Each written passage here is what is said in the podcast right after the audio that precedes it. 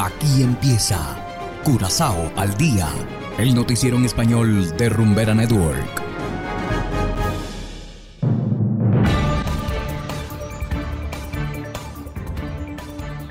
Muy buenas tardes, estimados oyentes de Rumbera Network 107.9 FM. Igualmente saludamos a quienes nos escuchan en formato podcast a través de noticiascurazao.com. Hoy es jueves 16 de junio de 2022 y estos son los titulares. Guardia Costera rescató a una dama herida en Klein, Curazao. Autoridades realizaron controles en la industria automotriz. Estadísticas policiales revelan más arrestos y menos delitos. Y en internacionales, cuatro líderes mundiales se reúnen en Kiev con el presidente de Ucrania.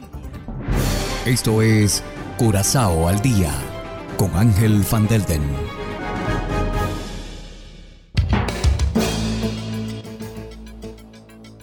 Empezamos con las noticias de interés local. Ayer una mujer tuvo que recibir asistencia en Klein, Curazao, luego que su mano quedara atascada entre las cuerdas de un bote de alquiler. Un llamado por radio fue suficiente para activar al personal de la Guardia Costera.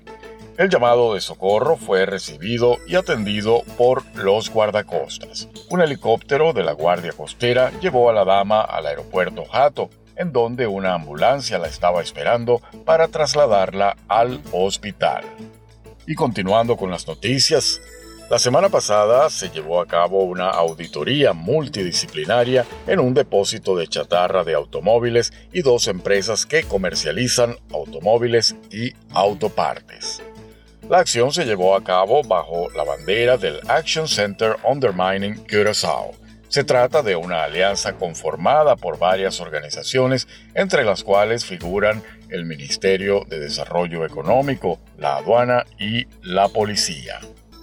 El control estaba destinado principalmente a crear conciencia sobre los delitos vehiculares. El sector automotriz es una industria vulnerable.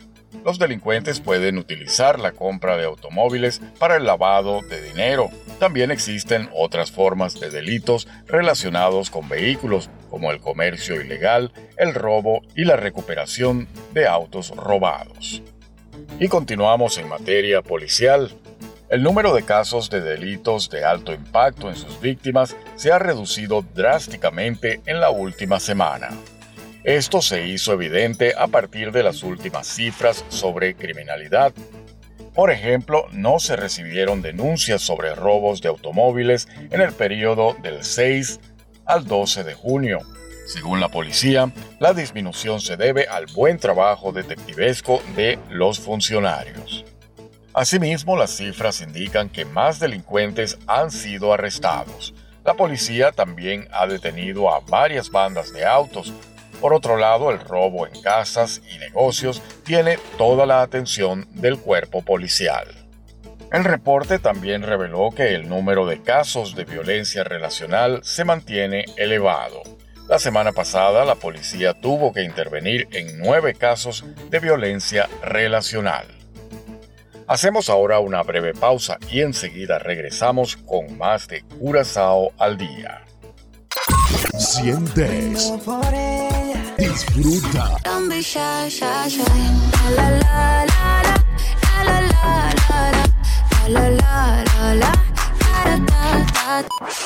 Si no lo escuchas aquí, no existe. No existe.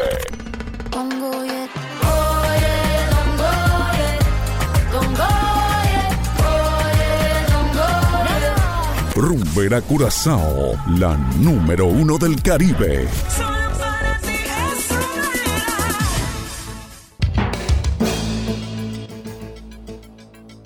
Continuamos ahora en el ámbito internacional.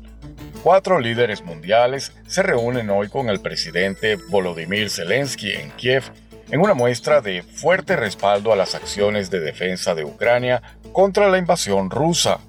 Hacemos contacto con Yoconda Tapia desde La Voz de América en Washington.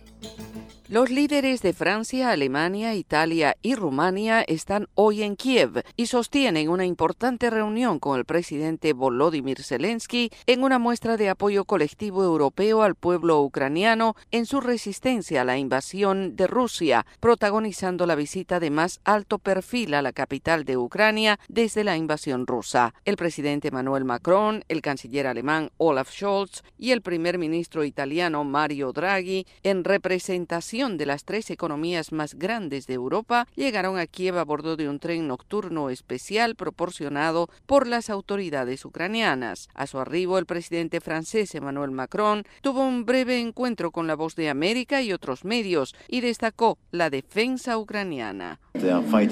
Están luchando duro y les tenemos mucha admiración y respeto. Estuve aquí a principios de febrero y creo que fue muy útil en ese momento estar aquí y estar en Moscú. Por su parte, el presidente rumano Klaus Iohannis llegó en un tren separado y tuiteó al llegar, esta agresión rusa e ilegal debe detenerse. En tanto, Estados Unidos anunció el envío de otros mil millones de dólares en ayuda militar a Ucrania, así como otros 225 millones de dólares en asistencia humanitaria, según resaltó el presidente Joe Biden a través de un comunicado de la Casa Blanca. Fue el propio mandatario el que proporcionó la información a su colega de Ucrania, Volodymyr Volodymyr Zelensky en una llamada telefónica el miércoles por la mañana. John Kirby, coordinador de comunicaciones estratégicas del Consejo Nacional de Seguridad en la Casa Blanca, destacó en conferencia de prensa detalles de la ayuda.